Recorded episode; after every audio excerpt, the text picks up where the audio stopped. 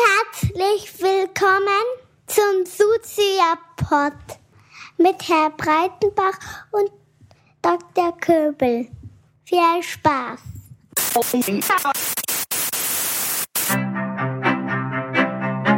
Man, man kann es nicht immer nebenbei laufen lassen, weil sonst verpasst man was. Soziopod. Nee, nee, man muss mitdenken. Ja, ja, oder gefährlich. Soziopod.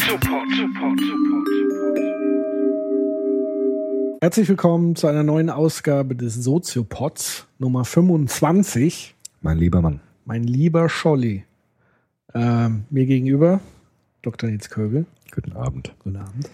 Mir gegenüber frischer Kaffee aufgebrüht, Patrick Breitenbach. Schönen guten Abend. Ähm, als allererstes muss ich äh, meine Begeisterung kundtun.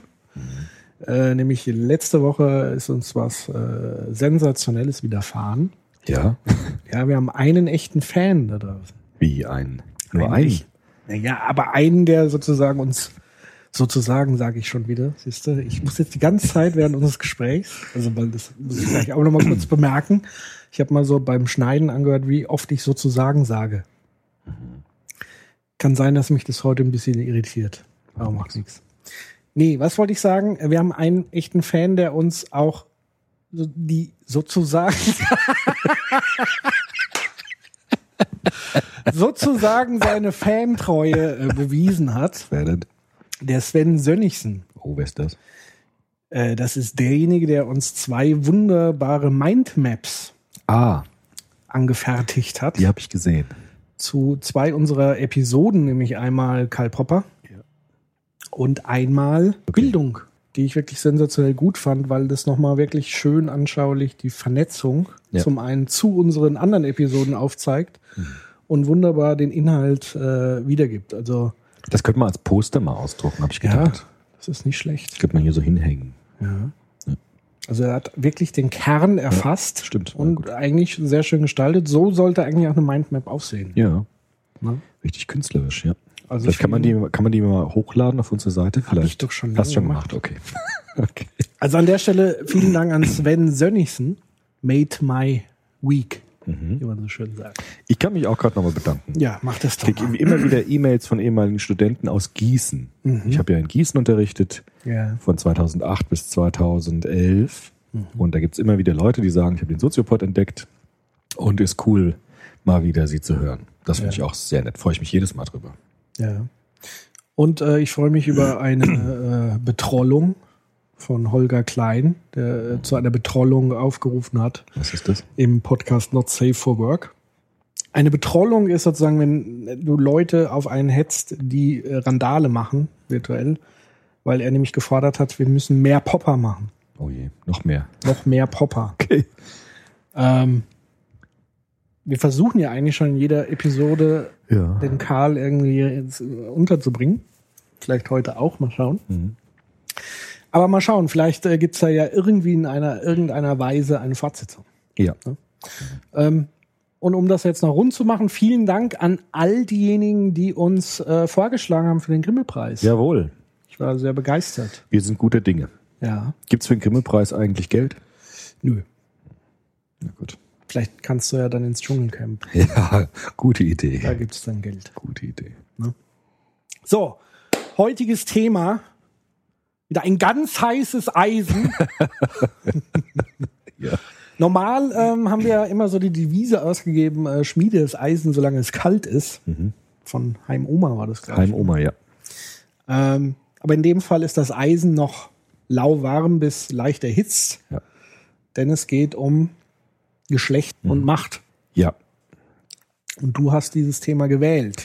Ja, ich habe das Thema gewählt, weil ich gesehen habe oder gemerkt habe oder ge irgendwie den Eindruck hatte, dass dieses Thema Sexismus, das jetzt so aufgekommen ist Ja. durch diverse Entgleisungen von Politikern, dass dieses Thema doch relativ oberflächlich immer behandelt wird in diversen TV-Ausstrahlungen oder Talkshows oder sonstigen Publikationen auch. Und ich finde aber dieses Thema immer interessanter, je tiefer ich mich damit beschäftige. Und der Soziopod ist ja immer sozusagen die Instanz, die sozusagen frei von äh, Geldzwängen über solche Themen reden kann. Und deshalb habe ich gedacht, wäre es doch schön, wenn wir mal uns dieses Themas annehmen könnten. Ja. Und ich habe halt ganz viel recherchiert auch. Ich habe ja so ein paar sex- äh, feministische Theorien auch kennengelernt im Studium. Das war jetzt nicht mein Hauptgebiet, aber so ein paar Sachen habe ich schon mitbekommen da. Habe aber jetzt in so ganz vielen Gesprächen auch mit Kolleginnen und Kollegen, die sich damit sehr gut auskennen, nochmal so ganz interessante Theorien gehört, die so weit über dieses Gebiet hinaus reichen auch. Und dieses Thema Feminismus, Sexismus, Gewalt, Macht und Geschlecht sozusagen sehr interessant beleuchten. Und es würde auch nochmal eine Brücke schlagen zu unseren Hörerinnen und Hörern, die sich stärker nochmal mit diesen französischen Philosophen beschäftigen wollen. Mit Michel Foucault zum Beispiel. Oh, da sehe ich schon die Augen aufleuchten von den einigen Hörern Genau. und Hörerinnen. Und Jacques Derrida zum Beispiel oder auch Jacques Lacan, weil die in diesem Bereich sehr viel gearbeitet haben und sehr interessante Ansätze gebracht haben. Von daher wäre das tatsächlich ein Thema, was so viele andere Felder, die wir auch immer mal wieder beackern wollten, einbeziehen könnte. Ja. Ich habe ganz kurzfristig, weil ich ja auch irgendwie erst vorgestern davon erfahren habe, ähm, mir auch ein paar Sachen noch angehört. Und zwar gibt es als Podcast eine recht interessante Ringvorlesung zum Thema Gender, Genderforschung. Das werde ich dann verlinken, weil ich jetzt den genauen Titel und die genaue Uni, ich weiß nicht, ob es Freiburg war oder keine Ahnung, Ja. waren ganz interessante Sachen dabei, habe ich so mal ein bisschen reingehört. Und vielleicht noch eine Empfehlung, ähm, den CR, CRE-Podcast, ähm, Chao- Chaos Radio Express von Tim Pritloff, der hat eine Episode im letzten Jahr gemacht, äh, Feminismus, ähm, mit einer Feministin sozusagen, die äh, eingeladen war. Fand ich auch sehr spannend. Ähm, das habe ich mir sozusagen vorher angehört. Also ich bin relativ unbedarft, was das Thema angeht. Ich habe natürlich äh, die Debatte verfolgt und auch aktiv so ein bisschen dran teilgenommen in meinem äh, beschränkten Horizont, den Ja. ich so an den Tag legen kann. Und ich würde gern mal mit einem Zitat eröffnen, Ja. ja, um mal ein bisschen Würze reinzubringen, was ich auch schon äh, auf Facebook gepostet habe. Du hast es ja auch schon gelesen, aber ich würde es den Hörern natürlich nochmal äh, vorlesen. Und zwar von unserem Freund Hegel. ja. Ja?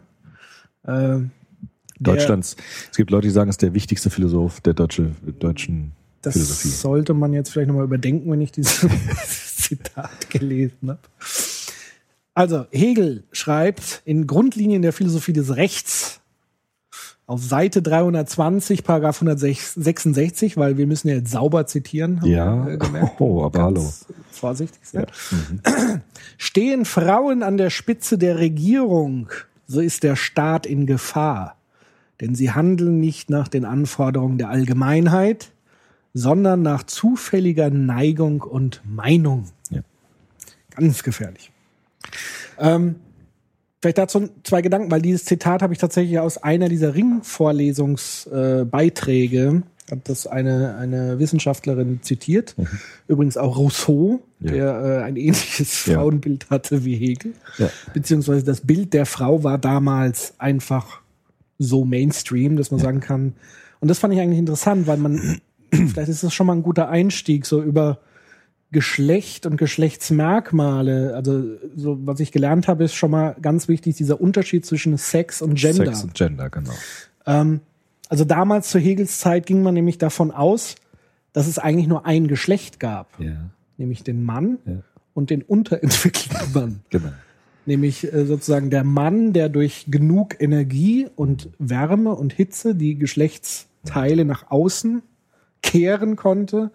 Und bei der Frau, wo eben nicht genug Kraft und Energie da war und die gleichen Geschlechtsteile sozusagen unvollständig äh, innen gekehrt. in, nach innen gekehrt. Hat das Hegel auch noch gedacht?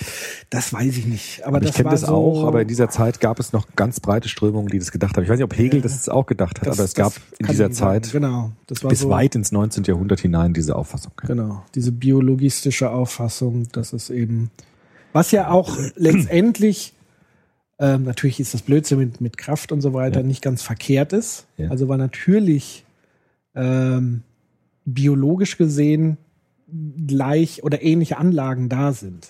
An dem Punkt kommt aber die spannende Stelle, wo es eben dann die Frage ist, das ist äußeres Geschlechtsmerkmal, also Ja. es ist Sex. Und jetzt kommt sozusagen die, die spannende Frage des Genders. Genau. Ähm, Wobei du ja schon siehst an diesem Zitat, du als Konstruktivist Mhm. wirst mir zustimmen, dass in jeder Beschreibung auch zugleich eine Bedeutungszuschreibung liegt. ja. Also wenn man sagt, die Frau ist noch nicht so weit entwickelt wie der Mann, ist Mhm. das eben keine neutrale Nee. Sexbeschreibung, sondern es ist schon gleich eine Aufladung mit einer Wertung dabei. Und die Frage ist dann, das müssen wir uns heute genauer angucken, ist das überhaupt möglich, eine wertfreie Geschlechtsbeschreibung hinzukriegen? Oder ist da nicht immer schon diese Bedeutungszuschreibung dabei? Das wird die große Frage des Abends sein. Mhm. Also prognostiziere ich jetzt mal so. Ja. Ja. Deshalb interessiert mich das auch, weil da wieder der Konstruktivismus ins Spiel kommt. Absolut. Ja. Also Da bin ich auch gespannt, was du dazu sagst, weil das ist Ja, sozusagen genau so, dein Ding. die- Dieser Punkt, ähm, ja, es gibt äußere Geschlechtsmerkmale, aber das führt dann nicht dazu, dass ich dieses Rollenbild, und das ist ja äh, Gender, Ja. Ähm, dass ich das erfüllen muss. Also Ja, ja. nur, weil ich jetzt weibliche oder männliche Geschlechtsorgane habe. Und es gibt natürlich auch androgyne Zwischenfälle. Ja. Auch das äh, wird oftmals unterschlagen, auch wenn es vielleicht nicht in der Mehrzahl vorkommt. Ja. Ähm, heißt es aber nicht automatisch, dass ich männlich oder weiblich oder was dazwischen ist. Also zum einen finde ich schon mal interessant, ähm, dass es scheinbar nur so eine 1 und 0 Variation in der Gesellschaft gibt. Also Das- entweder oder, Genau. Mhm. entweder männlich oder weiblich. Also dass diese Nuancen dazwischen überhaupt gar nicht stattfinden So ist es. und sich das so zwischen diesen Polen bewegt. genau. Da, nimm- du nimmst mir schon ganz viel vorweg. Entschuldigung. Weil, nee, nee, ist, ist ja gut, weil das sind genau die Schlagworte jetzt schon, die wir jetzt systematisch nochmal aufrollen müssen. Ist diese Bipolarität von Geschlechtlichkeit überhaupt sinnvoll? Ist die überhaupt der Wirklichkeit angemessen? Mhm. Ja, es gibt eine Bekannte, über die müssen wir heute ganz viel reden, Judith Butler. Mhm. Die hat das ja genau in Frage gestellt. Aber da müssen wir erst nochmal vorher ein paar Sachen klären, bevor wir zu dieser großen Philosophin kommen. Jetzt müssen wir das mal so, sortieren. Mal, du musst jetzt mal sortieren. Ich habe jetzt schon alles gesagt, was zu sagen Ja gut, wir haben jetzt, wir haben ja so ein paar Schlaglichter jetzt schon gebracht, die jetzt schon weit über das Niveau hinausgehen, was sonst immer so vorherrscht. können eigentlich jetzt Schluss machen. Ja, also ja, weil in diesen ganzen Talkshows wird ja immer davon gesprochen, es gibt Männer und es gibt Frauen und die haben irgendwas miteinander zu tun und irgendwie ist das irgendwie ungerecht, aber keiner weiß genau wieso und warum eigentlich und wie man das ändern könnte oder warum, warum auch nicht und so weiter. Das sind ja immer so seltsame Diskurse, die da entstehen. Und ich habe mir jetzt doch noch mal heute die Mühe gemacht, nachzuschlagen, wann überhaupt diese Frage aufkam, ob dieses Geschlechtsverhältnis veränderbar ist, wann Frauen angefangen haben, sich zu wehren gegen Unterdrückung, wann das entstanden ist, was man Feminismus nennt. Ja. Und da kann man historisch sehen, dass das nicht einfach plötzlich entstanden ist, sondern dass es auch bestimmte Epochen gibt, bestimmte sozusagen ähm, ja, Wellen oder Stadien geschichtlich, wie Frauen angefangen haben, mutige Frauen angefangen haben, darüber nachzudenken, was ist eigentlich Geschlechtlichkeit, was heißt es, ein Mann zu sein, was heißt es, eine Frau zu sein und welche Rolle spielt dabei die Gesellschaft. Und das ist ja die große Frage. Und diese Frage kam sehr spät erst auf überhaupt. Also dieses Hegel-Zitat deutet ja schon darauf hin, dass es ganz, ganz lange eine vollkommen unhinterfragte Geschlechtsaufteilung gab. Ja, ähnlich so wie der Kindheitsbegriff. Genau. Der Kindheitsbegriff ist sozusagen der nächste emanzipatorische Begriff, wo relativ spät überhaupt erst, seltsamerweise könnte man sagen, ne? also relativ spät überhaupt erst diese Frage aufkam, ist das eigentlich naturell bedingt oder ist das eine soziale Konstruktion? Und wenn ja, wie und in wann und in welcher Form? Und da interessieren mich jetzt bestimmte Autorinnen und Autoren mehr oder weniger als andere. Deshalb würde ich sozusagen diese frühe Epoche kürzer machen und die spätere, die mich mehr interessiert, länger machen. Vielleicht noch einen Blick in die ganz frühe Epoche, Ja. nämlich Aristoteles, Ja. wo ja ganz klar war, dass eben Sklaven und Frauen Ja.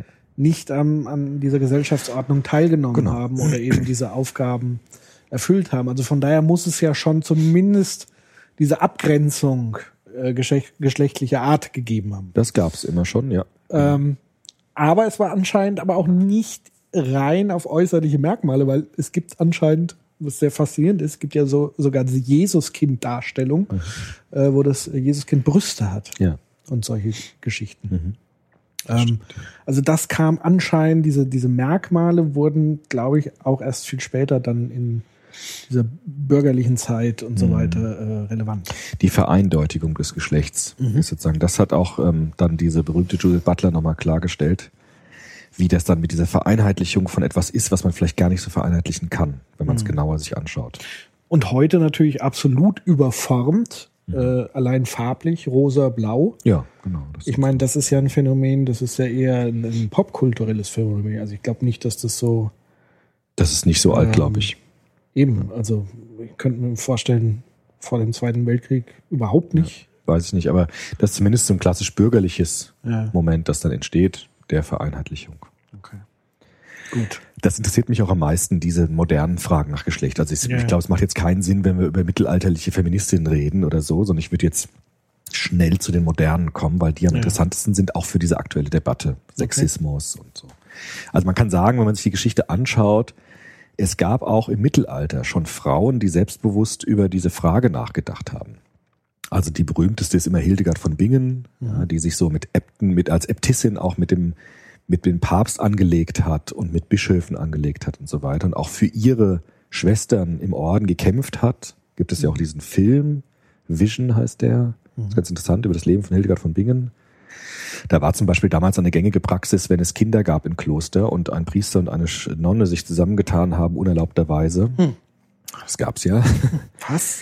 Dann war immer die Schwester dran schuld, weil es immer hieß, die, das Weib hat den Mann dann verführt. Ja, ich meine, Bibel sagt ja auch schon. Genau. Das kommt sozusagen aus dieser uralten Idee heraus, dass die Frau verführt und der Mann sozusagen Opfer der Verführung der Frau ist. Und deshalb wurden auch immer die Frauen dafür bestraft und die Männer nicht. Das galt sogar bei Vergewaltigungen. Und Hildegard von Bingen zum Beispiel war eine der Frauen, die das sehr stark kritisiert haben. Die gesagt haben, die Männer haben mindestens in allermeisten Fällen mindestens genauso viel Verantwortung dafür wie die Frau. Das gab es schon. Das kann man jetzt aber noch nicht Feminismus nennen. Das war auch noch nicht eine Sexismusdebatte. Das waren Einzelfänomene. Also damals war die Gesellschaft so einheitlich in ihren Zumindest Ideen. was von Aufzeichnungen natürlich bekannt Genau, sind. gut, das, aber genau. sagen. Ne? Aber es war entweder im privaten Kontext, was man nicht weiß, oder das, wovon man weiß, waren es Einzeldarstellungen. Weil, wenn ich mir jetzt vorstelle, Hexenverbrennung oder solche Geschichten, ähm, könnte man sich jetzt auch gut vorstellen, dass da auch sozusagen widerborstige Ja, Frauen ähm, Ja. auf den Scheiterhaufen landet, die eben nicht genau. dem Rollenbild entsprochen haben, das Genau. man so damals hatte vielleicht. Genau, also das meine ich. Also dass sozusagen kein gesellschaftlicher Diskurs entstanden ist. Es gab wohl Einzelfälle, in denen Frauen aufbegehrt haben und das in Frage gestellt haben, aber die wurden ja, wie du eben sagtest, gesellschaftlich dann sofort unterdrückt bis hin zur Ermordung. Außer mit Ausnahme von solchen Gestalten wie zum Beispiel dieser Äbtissin, die äh, überlebt hat und berühmt geworden ist. Das gab es ganz selten. Ja. die eigentliche feministische, erste feministische Welle, wo Frauen und Männer übrigens auch nachgedacht haben über Geschlechtlichkeit, ist dann erst gekommen eigentlich im Zuge der bürgerlichen Revolution in Europa. Das heißt, Französische Revolution 1789 und dann auch in Deutschland nach dem Ersten Weltkrieg gab es dann die richtig großen, breiten Strömungen von Frauenrechtlerinnen und Frauenrechtlern. Ganz interessant, das Frauenwahlrecht zum Beispiel wurde in Deutschland 1918 eingeführt, nach dem Ersten Weltkrieg. Das heißt, nach dem Abdanken der Monarchie, nach der Etablierung der ersten Demokratie der Weimarer Republik dann in Deutschland, da gab es zum ersten Mal ein Frauenwahlrecht. War ja auch kaum jemand mehr übrig. Ja, könnte man sagen. Und es ist ja so, dass nach Kriegen sowieso gesellschaftliche Umbrüche geschehen oder Neuordnungen passieren und dann auch neue Gesetze entstehen können. Das war nach dem Ersten Weltkrieg in vielen europäischen Ländern der Fall. Und da gab es sozusagen zum ersten Mal auch äh, Frauen, die ihre Rechte als Bürgerinnen eingefordert haben. Es gibt so ein Zitat einer berühmten Bürgerrechtlerin, die gesagt ha- hat, also wenn Frauen aufs Schafott geführt werden dürfen, dann müssen sie auch wählen dürfen. Ja, also wenn man Frauen bestraft für ihr Engagement, dann sollen sie auch das Recht haben, wählen zu dürfen.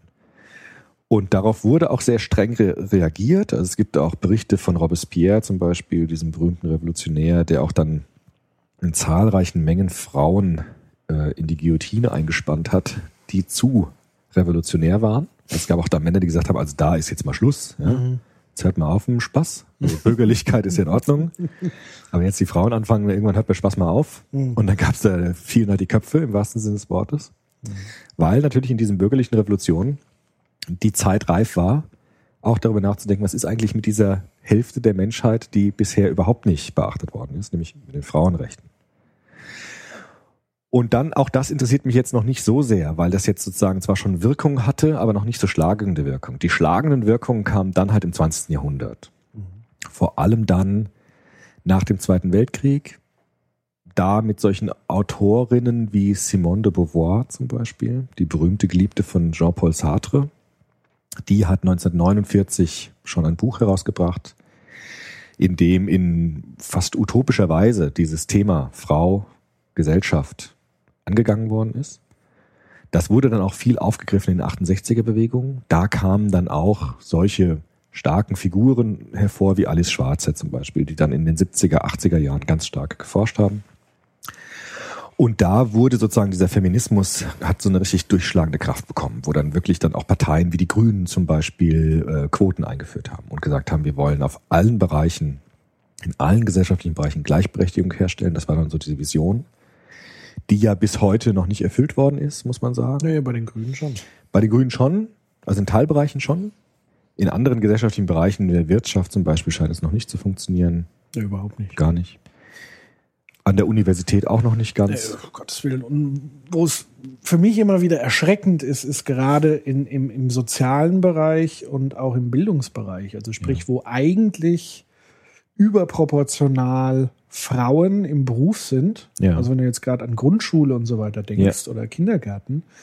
Aber die meisten Chefs, Ja, wenn welche da sind, Männer. sind. genau. Das ist ja auch so irre an der Uni, dass ich mit ganz vielen Frauen zu tun habe als Studenten, aber die meisten Professoren in der Pädagogik Männer sind immer noch. Das Ja. ändert sich jetzt ein bisschen. Frauen holen sehr stark auf.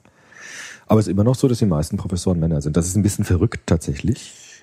Weil das, ja, verrückt und aber gleichzeitig auch nachvollziehbar ein Stück weit. Also mh, menschlich in dem Sinne jetzt nicht, dass man jetzt sagt, ähm, das ist so eine Verschwörung von Männern so bewusst, sondern es ist ja eher so, dass wenn du an der Macht bist, du dich mit Leuten umgibst, die dir ähnlich sind. ja, genau.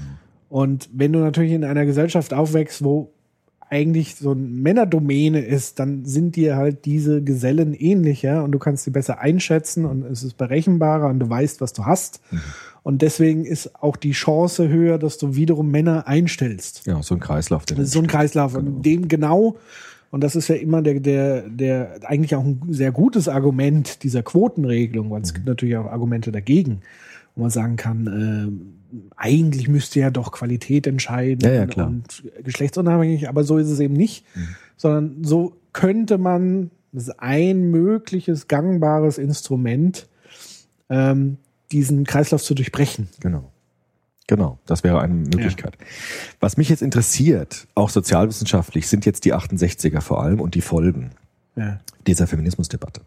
Weil ich mir jetzt mal angeschaut habe, wie die wirklich argumentiert haben.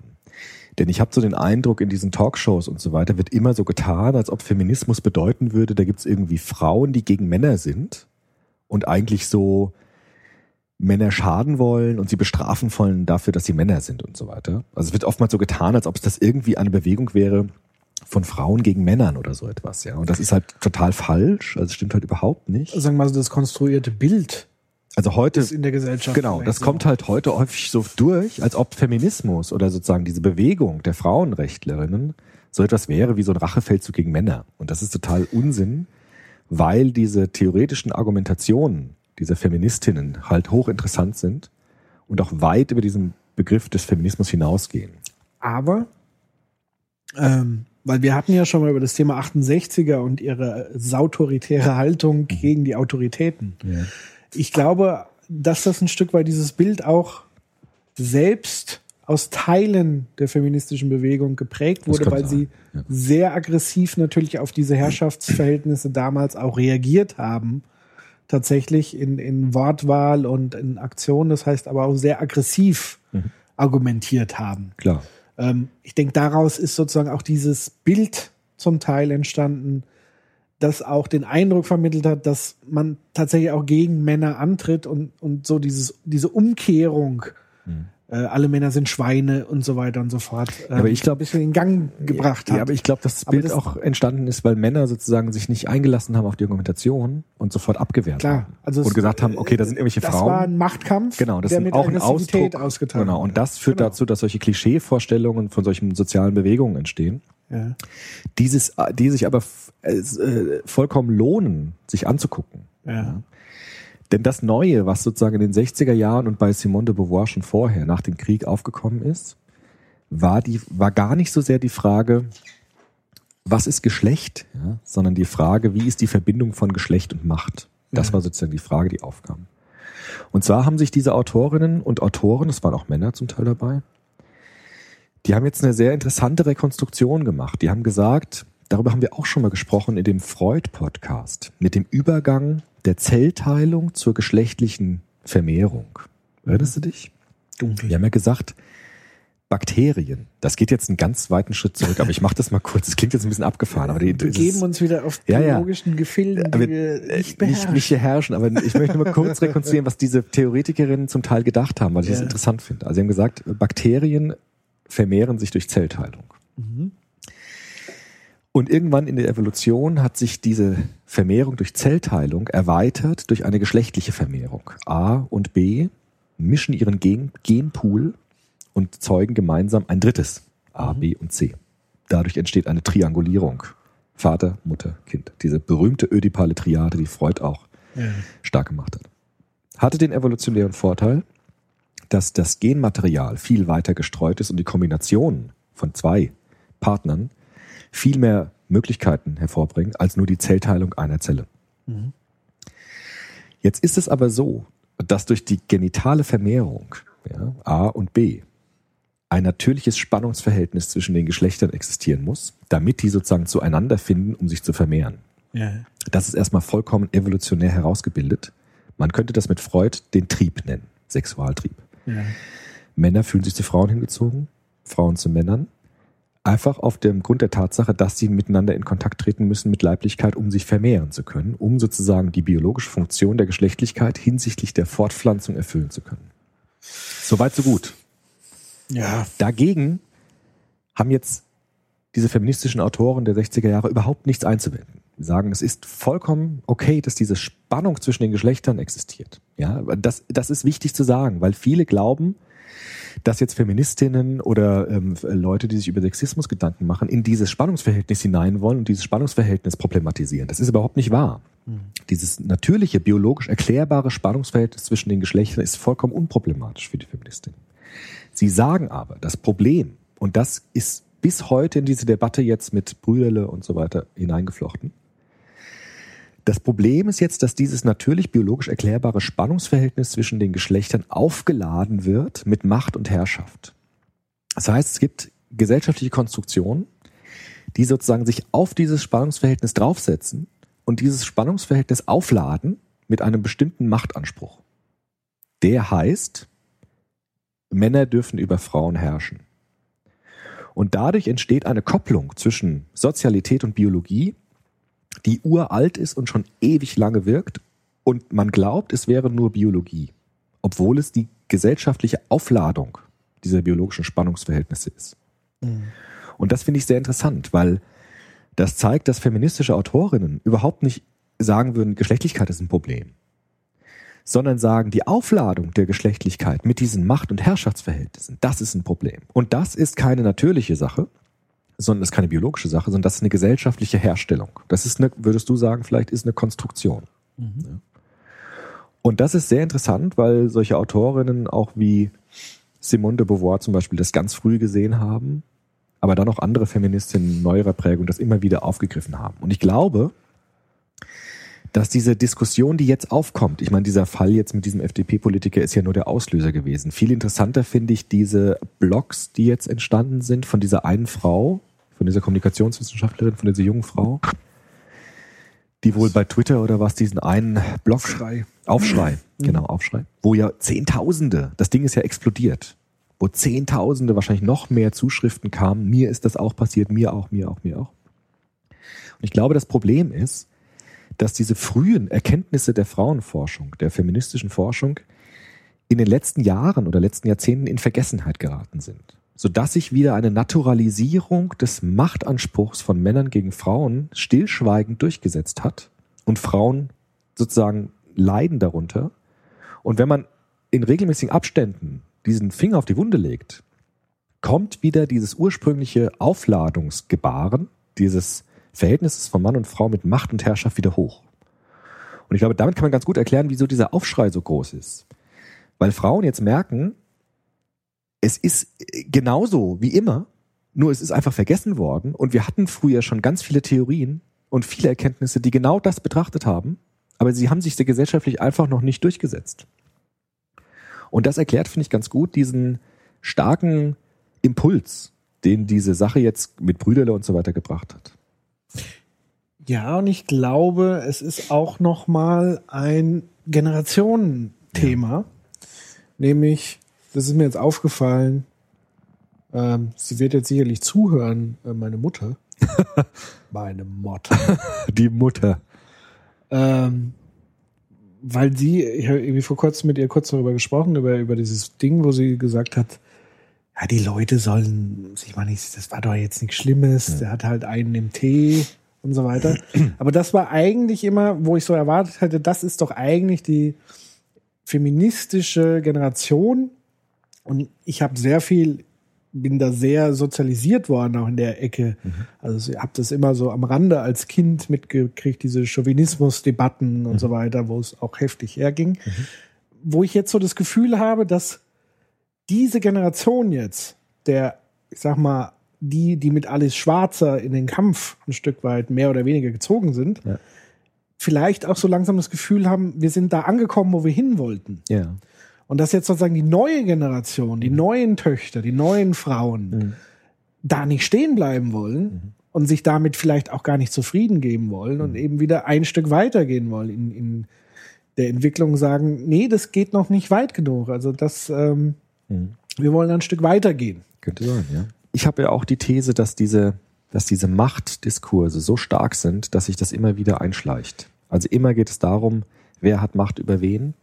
Und da dieses Machtverhältnis Mann und Frau so uralt ist, kann sich das immer wieder ganz leicht durchsetzen und es wird so getan, als sei es biologisch bestimmt und es wäre halt so. Und man braucht immer wieder die Reflexion, es ist nichts naturalistisch Gegebenes, sondern es ist eine gesellschaftliche Konstruktion, die hinterfragbar ist. Und ich glaube, dass sozusagen diese ganzen Diskussionen über Emanzipation keine Diskurse sind, die irgendwann in der Geschichte auftauchen, dann eine Wirkung haben und dann sich erledigt haben, sondern immer wieder in regelmäßigen Abständen ins Bewusstsein gerufen werden müssen, damit sich das Alte nicht wieder einschleicht. Also ich glaube, das ist so eine Art Sisyphus-Aufgabe, dass man immer wieder den Finger auf die Wunde legt und sagt, vergesst nicht, es ist nichts Natu Natürliches, es ist nichts Biologisches, es ist nicht einfach so da, sondern es ist gemacht, es ist hergestellt, es ist konstruiert und es ist nichts, äh, wie du immer so schön sagst, in Stein gemeißeltes, sondern etwas, was wir in unseren gesellschaftlichen Praktiken herstellen. Und das, äh, das äh, erlebe ich immer wieder, dass vor allem Männer das einfach immer wieder verwässern und sozusagen immer wieder diese Gewalt durchkommt. Ich kann schon verstehen, dass Frauen empfindlich reagieren, auch bei vermeintlich kleinen Dingen, weil auch bei diesen kleinen Spitzen oder in kleinen Anführungsstrichen, bei diesen kleinen Erniedrigungen, bei diesen kleinen Beleidigungen, bei diesen kleinen Anmachversuchen immer wieder dieses Grundproblem auftaucht, dieses Grundproblem der Besetzung des Geschlechterverhältnisses mit Macht. Immer wieder kommt dann dieser Stich und immer wieder ist das ganze Thema sofort da. Ja. Und das kann ich schon verstehen, dass Frauen empfindlich reagieren, auch bei Dingen, wo man vielleicht sagen könnte, war nicht so schlimm. Aber es ist doch schlimm, weil sich hinter dieser vermeintlich kleinen Sache immer wieder dieses ganze Problem zeigt. Verstehst du? Also sozusagen, es kommt immer wieder das Ja, ja. ganze Ding auf den Tisch. Ähm, Und dazu muss man einfach sagen, und das ist das, was, an, was mich immer an solchen Debatten stört, ist sozusagen der Versuch, da eine Generallösung für zu finden. Also eine Patentlösung, wie man sich jetzt zu verhalten hat. Also das habe ich immer gemerkt. Also was ich zum einen gemerkt habe, ist eine, eine extreme Unsicherheit bei Männern, die jetzt plötzlich Panik bekommen. Wie kann, wie gehe ich mit Frauen um? Ne? Das könnte mir jetzt passieren, obwohl ich das, was der da gemacht habe, gar nicht als was Tragisches empfunden finde. Der hat halt einen im Tee und wie auch immer. Ja. Ähm, also auf dieser Seite die Unsicherheit, was wiederum dazu führt, dass bei Frauen eine Unsicherheit entsteht, weil sie jetzt dann auch nicht wissen. Also eigentlich äh, wollen sie ja schon ganz gerne auch mit Männern flirten und so weiter. Und wie gesagt, wenn das jetzt nicht der, der Opa gewesen wäre, äh, mit, mit äh, und jemand anders, dann wäre es vielleicht äh, ganz nett gewesen, dann wäre das ja ganz anders. Und das führt aber tatsächlich zu dem Punkt, dass es immer nur ein Einzelfall, eine einzelne individuelle Konstruktion ist. Also zum einen, was entscheidend ist, ist immer die Situation, der Kontext. Wer sagt es zu wem, in welcher Situation und wer bringt welche Biografie mit und welche Haltung. Also allein diesen Spruch, ich weiß schon gar nicht mal, ich glaube mit diesem Dirndl. Ja, äh, ja, ja, klar. Das ist, das ist, Also ja, schon allein, wie ich das betone, welchen Genau. Blick ich dabei auflege. genau, das ist das Entscheidende. Welche Körpersprache? Berühre ich die Frau oder nicht? Was war davor? Gibt's vorher Bedrängung? Gleichzeitig, was nimmt die, der Empfänger dieser Botschaft? Was nimmt er mit? Hm. Ist er in der Vergangenheit schon irgendwie bedrängt oder wie auch immer? Was waren da die Erfahrungen? Hm. Ähm, geht man damit allgemein locker um, weil man so aufgewachsen ist, selbstbewusst oder nicht selbstbewusst? Und das ist eigentlich so, wo es halt wirklich verdammt schwierig wird Switch. pauschale, Ja. also da, da ist einfach nur, also zum einen das Thema gefragt, ähm, Fingerspitzengefühl also im Dialog mit dem anderen Geschlecht äh, ein Stück weit. Also für mich wird es dann immer grenzwertig, wenn man das erste Nein nicht verstanden hat. Da, Genau. Da hört es dann definitiv Da auf. hört es auf jeden Fall wo man auf. sagen kann, wenn sozusagen der erste Anbaggerversuch, wenn der schon platt war und dann die Frau sagt, ach komm, geh mal fort und dann, Dann zu machen. penetrant, dann wird's schon mal wieder Ja, genau. ungemütlich. Warum? Warum wird's da penetrant? Ich fand das interessant, was diese diese Internetfrau, die oftmals in Talkshows auftritt, wenn es irgendwie um Internet und Blogs und Twitter und ähm, Ja. sowas, weißt du, wie die heißt? Domscheit-Berg. Genau die. Anke Domscheit. Anke Domscheit-Berg, sehr intelligente Frau, weil die ist immer sozusagen genau auf den Punkt, bringt die das. Die hat gesagt, das war glaube ich bei Jauch oder so, die hat gesagt, es, man merkt schon, worum es geht. Ja? Also wenn eine Frau einem Mann attraktiv vorkommt oder umgekehrt, dann versucht ja, oder wenn man wirklich an jemanden interessiert ist, mit jemandem flirten möchte, vielleicht sogar eine Beziehung eingehen möchte, dann versucht man sich ja möglichst von der besten Seite zu zeigen. Versucht charmant zu sein, versucht freundlich zu sein, versucht höflich zu sein. Ja, da gibt's diesen berühmten Wahlspruch, wer ficken will, muss freundlich sein. Ja, okay, aber das ist ja schon wieder eine Reflexion dessen. Ja. ja aber wer sozusagen ernsthaft an jemanden interessiert ist im Sinne von Attraktivität, Ja. der wird keine unbedingt fiesen Macho-Sprüche einsetzen. Diese Macho, warte mal, Also, ganz, ja, warte okay. mal kurz. Okay. Diese fiesen Macho-Sprüche, ja, auch das, was der Brüderle da ge gebracht hat, ist mit der Botschaft verknüpft der Verfügbarkeit. Es geht nicht darum, dir zu sagen, du bist eine tolle Frau, du bist ein toller Mann. Ich würde gern mit dir in Kontakt kommen. Ich würde gern wissen, wer du bist.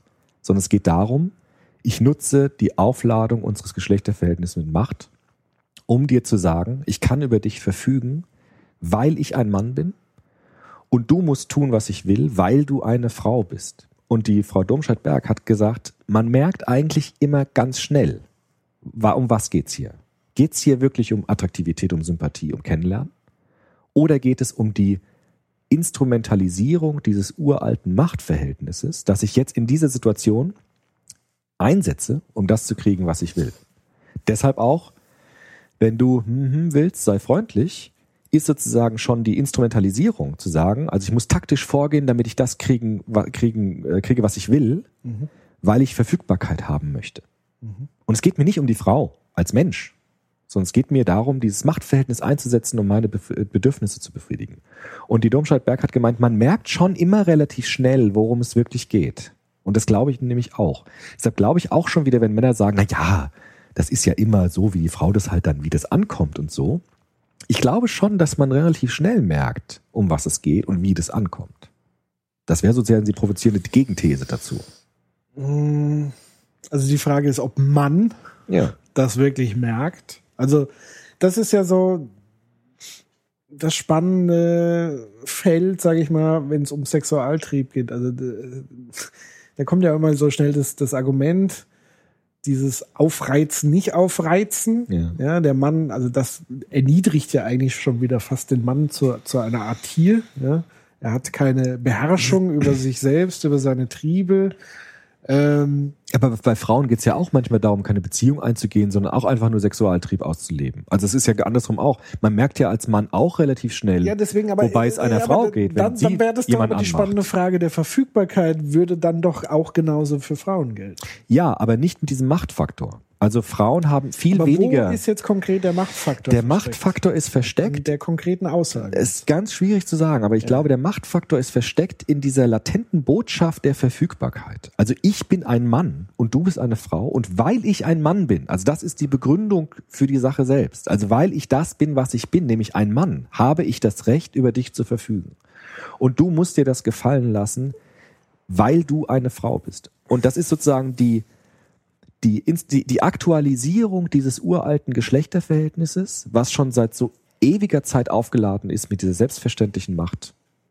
Und wenn man das als Mann einsetzt, also dieser, dieser Zugriff auf dieses Macht, auf diese Machtkonstellation ist für Männer viel einfacher als für Frauen, weil diese Aufladung schon immer oder schon so seit ewigen Zeiten in dieser, in dieser Männerdomäne war. Gehen wir mal ein bisschen in die Popkultur. Ja. Vielleicht nähern wir uns da. Hast du den äh, dritten Batman gesehen? Ja, hab ich Jetzt gesehen, wird's richtig Hab ich äh, gesehen. platt. Aber da gibt's doch die Rolle des, der Catwoman. Ja. Ist das so? Die spielt ja das vollends als Die Frau. Ja. als Macht. Ja. Also wäre das schon genau diese Verfügbarkeit, Machung, Also die Cat, die sie ja. ausspielt? Die Catwoman ist deshalb super clever, weil sie dieses Spiel durchschaut. Die gibt den Männern genau das, was die brauchen, damit sie das tun, was sie von ihnen will. Ja. Deshalb geht sie auch, das gibt diese, das ist ein, ist ein toller Film, der letzte Batman, weil diese, diese super Szene, wo sie das äh, Dekolleté der Mutter klaut. Ja. Ganz am Anfang. Und der Bruce Wayne ertappt sie dabei. Und sie macht am Anfang einen auf ganz unschuldig. Weil sie erstmal, erstmal macht sie das. Das alte Bild. Ja. Ich bin das kleine Dummchen, du bist der mächtige Mann. Ich unterwerfe mich dir und deshalb bist du sanft zu mir. Ja. Darauf lässt der Bruce Wayne nicht, sich nicht ein. Und da merkt man, das ist gut gespielt von dieser Schauspielerin, wie sie umschaltet. Weißt du? Also, dass sie dieses liebe Hausmädchen-Image Ja. plötzlich verlässt und die eigentliche, das eigentliche zum Vorschein kommt, sagen, Alter, ich habe dich abgezogen, aber du kriegst mich nicht. Ja. Und daran sieht man sehr schön, wie sie umgeht mit diesen Klischeevorstellungen und die so verwenden kann, dass sie das kriegt, was sie will. Catwoman ist keine Frau, die sozusagen feministisch argumentiert. Feministinnen würden sagen, wir hören auf mit dieser Spielerei.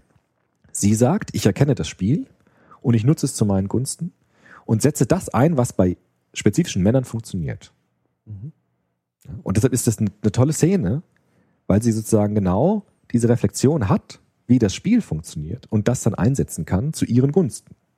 Und dann verführt sie ja noch diesen Senator da irgendwie, ja, und macht bei dem eine ganz andere Nummer, weil bei dem was anderes ganz zieht, ja, als bei dem Bruce Wayne und so weiter. Und da sieht man das ganz schön. Ähm, dann machen wir doch mal schnell einen Sprung zu Foucault. Ja, der äh, Machtfrage. genau. Das ist jetzt eine ganz äh, heiße Kiste. Da muss ich jetzt aber nochmal einen Sprung machen, tatsächlich. Also das wäre, was wir jetzt hatten, wäre sozusagen ein Versuch der Rekonstruktion, was ist die große Strömung der feministischen Aufschreitheorie seit den 60er Jahren und schon vorher. Die Frage der Betrachtung des Aufladens des Geschlechterverhältnisses mit Macht und Herrschaft und mit Gewalt, die dann auch daraus folgt. So. Jetzt gibt es moderne Feministinnen, unter anderem auch diese berühmte Judith Butler. Hast du schon mal gehört, wahrscheinlich den Namen, ja? Die versuchen jetzt noch einen Schritt weiter zu gehen. Also es ist sozusagen jetzt die Feminismus der dritten Stufe oder der dritten, wie nennt das die Konstruktivismus? Dritte, Dritte Ordnung. Ordnung. Genau, also dritte Ordnung. Die gehen jetzt noch einen Schritt weiter. Die sagen jetzt, wir haben den ersten Schritt des feministischen Theorie, der Theoriebildung geleistet, nämlich haben uns die Aufladung des Geschlechterverhältnisses angeschaut. Jetzt können wir aber noch einen Schritt weitergehen und gucken, wie kommt es eigentlich überhaupt dazu, dass wir Geschlecht definieren? Also wie kommt es überhaupt eigentlich dazu, dass wir Mann und Frau sagen, dass wir weiblich und männlich voneinander unterscheiden? Das heißt, sie versucht jetzt noch eine tiefe E- Ebene tiefer zu gehen und versucht sich die Sprache anzuschauen, wie entsteht das überhaupt? Und da bedient sie sich jetzt sehr clever diesen französischen Strukturalisten und Poststrukturalisten. Unter anderem auch Michel Foucault, der dem Poststrukturalismus zugeordnet wird. Aber auch so Autoren wie Jacques Lacan, Louis Althusser, das sind jetzt so Namen, die muss man sich nicht merken, aber das sind so diese großen alten französischen Strukturalisten. diese versuchen, Marxismus strukturell zu deuten. Althusser hat das mit Marx gemacht. Lacan hat das mit Freud gemacht, Psychoanalyse strukturell zu denken. Das wird jetzt zu weit finden, ist auch egal. Ich habe das auch selbst nie ganz verstanden. Bei Foucault, der ist auch super kompliziert, aber den habe ich jetzt nochmal in die Diskussion, glaube ich, mit diesen feministischen Kolleginnen ein bisschen besser durchschaut, was der will. Der sagt nämlich, dass unsere Gesellschaft ganz stark geprägt ist von Diskursen. Und ein Diskurs, das hat mir eine Kollegin sehr schön er erklärt. Du kennst doch im Schwimmbad diese künstlichen Strömungen. Kennst du das? Ich habe das als Kind geliebt. Wenn du im Hallenbad bist Ja. und es gibt so eine künstliche Strömung und wenn du da reinschwimmst, kannst du ganz schnell schwimmen, Ja. weil du dich in diese Strömung reinstellst. Das geht dann so im Kreis. Ich bin als Kind stundenlang in diesen Kreis geschwommen, weil ich das so cool fand mit dieser Strömung. Und man könnte sagen, die Gesellschaft besteht aus solchen Strömungen. Ja? Also überall wirken solche Sprachkräfte, diskursive Strömungen und überall ist die Gesellschaft durchwirkt von solchen Strömungen. Und jetzt sagt der Foucault, Menschen lernen im Zuge ihrer Entwicklung und Sozialisation, sich einer Strömung zuzuordnen. Also du musst gewissermaßen sich, dich in eine Strömung hineinbegeben und in einer Strömung schwimmen oder sozusagen surfen auf einer Strömung. Und wenn du das tust, kannst du überhaupt einen Begriff von dir selbst formulieren, der das ausdrückt, was Identität bedeutet. Das heißt, die Frage, wer bin ich, wird überhaupt erst beantwortbar, wenn ich mich einer Strömung zuordne, weil ich dann ein Verständnis davon bekomme, wer ich bin. Und diese Strömungen nennt eben Foucault Diskurse und sagt, Menschen, Individuen werden überhaupt erst zu Subjekten oder zu, zu, zu Identitäten durch die Zuordnung zu einem Diskurs.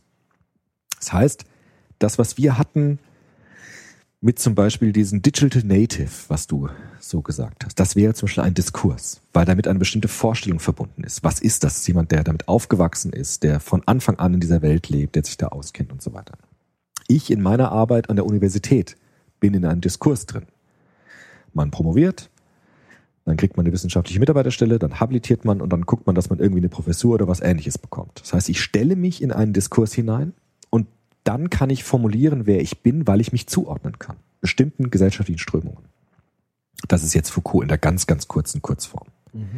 Deshalb sagt der Foucault auch hochinteressant, dieser idealistische Subjektbegriff, den ich immer so cool finde mit Kant, der ist eigentlich total passé, weil Kant das viel zu sehr unterschätzt hat. Kant geht ja noch davon aus, dass wir autonome Subjekte wären, die aus sich selbst heraus vernunftmäßig sich gestalten können. Foucault sagt alles Quatsch. Du wirst Subjekt eigentlich erst, wenn du dich einem Diskurs zuordnest. Du bist ein Glied in einem riesigen Organismus und wenn du deine Funktion erfüllst, dann hast du ein Verständnis davon, was du bist. Und die Judith Butler, ja, die lebt auch noch, die ist 56 geboren. Die hat jetzt dieses Foucault-Paradigma, unter anderem, die hat das dann auch verbunden mit psychoanalytischen äh, Sachen und so weiter, hat sie jetzt angewendet auf diesen Geschlechterbegriff und hat gesagt, auch diese Unterscheidung zwischen Mann und Frau ist sozusagen die Zuordnung zu einem Diskurs. Denn es, wie du am Anfang, wie wir schon gesagt haben, gibt es keine neutrale Beschreibung von Mann und Frau. Das ist immer aufgeladen mit diesen Strömungen. Was heißt es, ein Mann zu sein? Wenn zum Beispiel ein Kind geboren wird, Judith Butler nennt es immer die Anrufung. Es ist ein Junge. es ist ein Mädchen. Steckt da drin die Aufforderung, Das ist ein Arschloch. es ist ein Arschloch. Steckt darin die Aufforderung, unterwirf dich dem Diskurs und werde ein Mann, werde ein Mädchen und nimm das an, was dazu gehört, das auszubilden. Und deshalb sagt Judith Butler, diese biologische Erklärung, was ist Geschlecht, die ist gar nicht so eindeutig. Also sie, sie zitiert auch Biologen, die auch sagen, so eindeutig ist das manchmal gar nicht, was ist jetzt Mann und was ist Frau. Es gibt sozusagen, wie du auch gesagt hast, Zwischenformen. Ehemann, Ehefrau. Judith Butler sagt, manchmal sind Männer untereinander viel unterschiedlicher als so mancher Mann und manche Frau. Und diese Vereindeutigung, dass wir von Mann und Frau sprechen, ist kein biologisches Datum, sondern ist eine gesellschaftliche Konstruktion. Das heißt, diese Diskurse reichen ganz, ganz tief in diese Biologie hinein. Und deshalb sagt sie, das ist so die Pointe bei ihr, nicht nur Gender, was du sagtest, mit Sex und Gender, nicht nur Gender ist gesellschaftlich konstruiert, sondern Sex eigentlich auch. Weil die, was wir als Mann bezeichnen und als Frau bezeichnen, ist auch schon wieder vollkommen geprägt durch gesellschaftliche Konstruktion. Und das ist sozusagen State of the Art der modernen feministischen Theorie. Und das finde ich sehr interessant, weil sie sozusagen so einen Erkenntnisgewinn hat, wie tief diese gesellschaftlichen Zuschreibungen in die Biologie hineingeraten, wie tief das reinwirkt. Ja. Weil sie wehrt sich dagegen zu sagen, gut, es gibt biologisch Mann und Frau und das, was wir dann daraus machen, das ist ja irgendwie gesellschaftlich. Nein, es geht, geht schon viel früher los. Es beginnt schon bei der Anrufung. Es ist ein Junge. Das ist schon eine ganze Welt dahinter, wenn ich das sage. Voll von Bedeutungen, voll von Wertungen, voll von Aufladungen, von Rollen, von Vorstellungen. Und sie sagt eben, Geschlecht ist eigentlich eine regulative Idee, die gesellschaftlich sich herausgeprägt hat, die uralt ist. Diese Diskurse, diese Strömungen sind uralt, Jahrtausend alt. Und deshalb haben wir es auch so schwer, da rauszukommen. Und fallen immer wieder in diese Machtstrukturen hinein, in diese Sexismusstrukturen hinein. Und das ist das Problem. Also das, das Kern, ich weiß nicht, ob der, ob der Kern des Ganzen wirklich ein Problem ist. Also, weil den Kern des Ganzen würde ich ja jetzt begreifen als Schubladisierungen. Mhm. Also, der Mensch muss, ist förmlich in seinem Dasein dazu gezwungen, Sinnzuschreibungen zu machen, Genau, ja. Dinge einzuordnen, eindeutig, Vereindeutigen. um, um, um Genau. klarzukommen, Genau. Dinge einzuordnen, um auf dieser Welt klarzukommen. So ist es. Da könnte man ja im ersten Schritt sagen, das ist jetzt nicht das Problem, damit müssen wir leben. Also wir können nicht anders tatsächlich. Okay, also es gibt, es ist nicht möglich. Okay. Ja, also zeig mir einen, Ja. der das tatsächlich könnte, ähm, ohne in Schubladen einzuordnen. Aber ich glaube, der, der Knackpunkt ist ähm, diese Schubladen nicht regelmäßig zu reflektieren und diese Schubladen mit Macht und Ohnmacht oder Unterwürfigkeit entsprechend aufzuladen oder mit Bewertungen, die einen als Mensch besser oder schlechter ein Stück weit machen. Weißt du, was ich meine? Weiß ich, ja. Also, ähm, das hatten wir ja sehr schön bei ganz vielen Debatten jetzt in jüngster Zeit. Ich finde, die haben alle, also wir hatten ja drei große Debatten ähm, in äh, kurzer Zeit hintereinander. Das war die Beschneidungsdebatte, wo sofort so dieses Stichwort Antisemitismus immer mitgeschwungen ist. Wir hatten jetzt die N-Wort-Debatte. Darf man Begriffe wie Neger und so weiter sagen? Das ist die Rassismus. Und jetzt haben wir die Feminismus. Ja. Und alle drei haben im Kern im Grunde genommen die große Gemeinsamkeit, die, die Schubladisierung und die Entwertung, die, die, oder die Gefahr einer Entwertung. Ja. Also es gibt auf der einen Seite, wenn wir jetzt sagen, bei dem Begrifflichkeitsdebatte darf man das noch sagen, ähm, gibt es ja diejenigen, die immer noch glauben, das wäre ja ein historischer Begriff, Ja. der einfach wertfrei damals verwendet wird. Genau. Das Scheiße ist, ist definitiv nicht Definitiv nicht. der Fall. Es kann gar nicht sein. es ist aus dem Kontext der Kolonialzeit geboren als klare Bezeichnung von Menschen mit einem äußeren Merkmal, die weniger wert waren in den Augen derjenigen, die diesen Begriff geprägt Das haben. vollgesogen von dieser Das, Macht. das muss man definitiv so kontestieren. Es tut mir auch leid für die Leute, die auf Facebook immer noch meinen, sie würden ihre geliebten Kinderbücher, die zehn kleinen, äh, so, so, so und so, äh, gerne behalten und so weiter. Es tut mir leid, Leute. Dieser Begriff ist definitiv so von vornherein angelegt ja. Kann man natürlich jetzt sagen, sich nachkonstruieren und sagen, ja, das war, nein.